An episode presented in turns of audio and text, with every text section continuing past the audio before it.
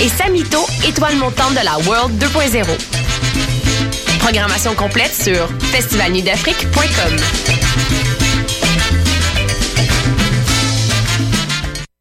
Du 9 au 12 juillet prochain, le festival Diapason débarque en été. Sur les berges de la rivière d'Émile à Laval, venez voir gratuitement Always, Galaxy, Bernard Adamus, Clopelgag, Candle and the Crooks, Guillaume Beauregard, Elliot Maginot, Philippe Braque et plusieurs autres artistes. Aussi, bourrez-vous la face dans nos food trucks gourmands et dénichez la perle rare au Salon du vinyle et de la musique. Le festival Diapason, du 9 au 12 juillet à Laval, c'est dehors, c'est gratuit. C'est quoi ton excuse? Programmation et plus d'infos sur festivaldiapason.com. Vos événements, que ce soit un gala, un défilé de mode, un lancement ou un party privé, pensez à louer vos équipements audiovisuels chez le groupe Spectre Sonore. Nous avons également une salle de montre ouverte au public. Venez nous visiter 3400 boulevard Loche Saint-Hubert, suite 10. Pour plus d'informations sur tous les équipements disponibles, rendez-vous au www.spectresonore.com. Cet été, le Saint-Laurent vibrera au rythme du festival Meg Montréal. Du boulevard jusqu'au fleuve à bord de son fameux Meg Boat. Darius, Doldrums, Fakir, I Classify, Devlux, Dear Criminals, Mead, Funkinson, Das Mortal et bien d'autres. Du 23 juillet au 2 août, c'est toute une jungle musicale qui vous attend en pleine brousse montréalaise. Ne la manquez pas. Plus d'infos sur megmontréal.com.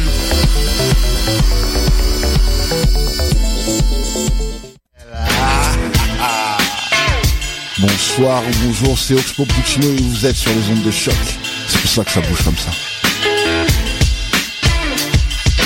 Les accidents vasculaires cérébraux posent aux généralistes de nombreux problèmes, très différents selon qu'ils exercent dans une grande ville, en campagne ou dans de grands ensembles. Les moyens techniques à leur disposition, la proximité de spécialistes ou de centres hospitaliers vont conditionner l'attitude thérapeutique. Hospitalisation ou non, appel aux différents spécialistes, examen complémentaire, voilà les questions les plus posées au cours d'une enquête menée auprès de confrères généralistes. Il en est d'autres. Comment faire le diagnostic entre hémorragie et ramollissement? Comment établir un pronostic? Comment réaliser le nursing et quand? Dès le coma ou bien dans les jours qui suivent l'ictus? Eh bien, pour répondre à toutes ces questions, à toutes vos questions, je suis allé à la Salpêtrière. Aujourd'hui, monsieur le professeur Lermite a bien voulu me recevoir dans son bureau. Il est accompagné de monsieur Gauthier, qui est professeur agrégé de neurologie, et de monsieur Derwenet, qui est également professeur agrégé de neurologie. Monsieur Lermite, comment se situe pour vous, neurologue, le problème des accidents vasculaires cérébraux? Euh, chacun le sait, les accidents vasculaires cérébraux répondent à deux catégories qui s'opposent l'une à l'autre. Euh, D'une part, les hémorragies cérébrales qui sont dues à des ruptures artérielles, que celles-ci soient en rapport avec une hypertension ou avec une malformation vasculaire, et d'autre part, des obstructions artérielles, celles-ci étant dues à des thromboses athéroscléreuses ou à des embolies principalement d'origine cardiaque. Il est euh, saisissant euh, de savoir ou de souligner que tous ces accidents, vasculaires du cerveau revêtent un caractère dramatique. Car subitement, voici un homme en bonne santé qui va présenter la paralysie d'une de ses moitiés du cœur et une fois sur deux environ une aphasie. Et cet aspect dramatique n'est pas seulement euh, immédiat, euh, car euh, il met en cause la vie du patient pendant les premières semaines qui suivent cet accident, mais également à long terme, car le plus souvent, ces accidents donnent lieu à des infirmités qui excluent le patient de toute vie sociale. Aussi, il est vrai de dire que les accidents vasculaires du cerveau constituent un des poids les plus importants dans les problèmes de la santé aujourd'hui.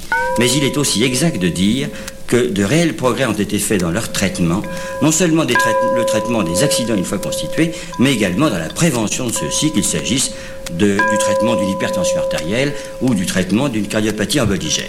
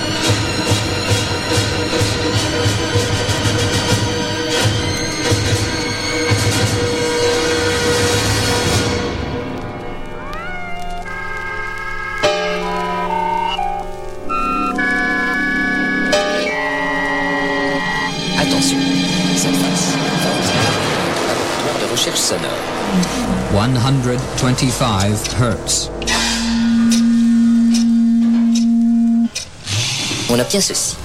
Center front. Right back. Non, non, non, ne touchez pas à votre électrophone. Center right. Center left. Un métronome, vous savez ce que c'est Right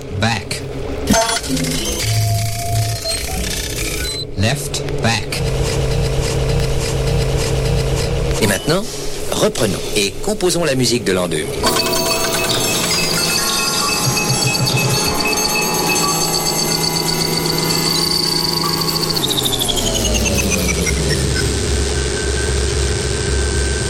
My voice should now be coming from a point that is recorded in phase.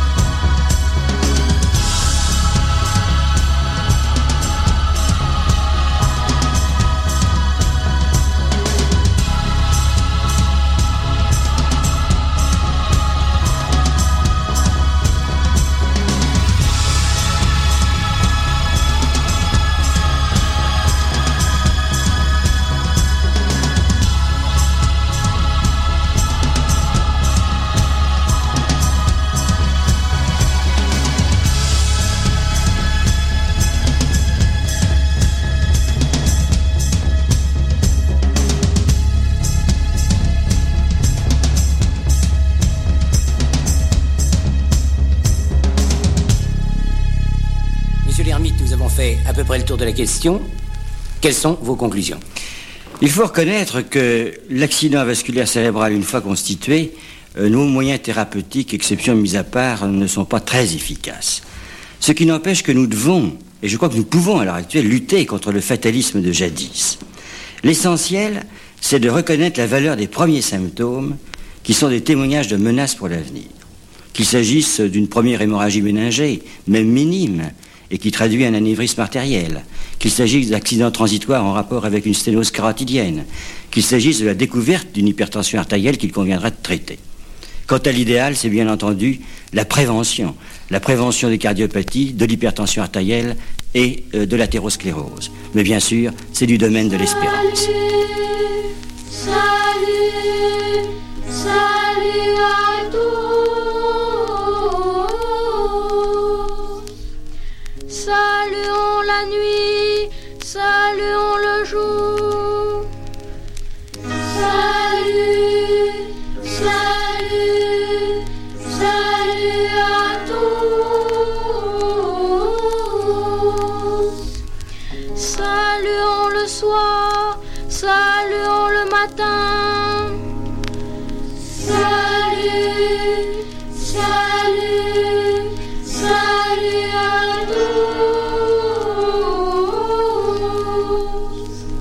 Saluons l'ombre, saluons la lumière.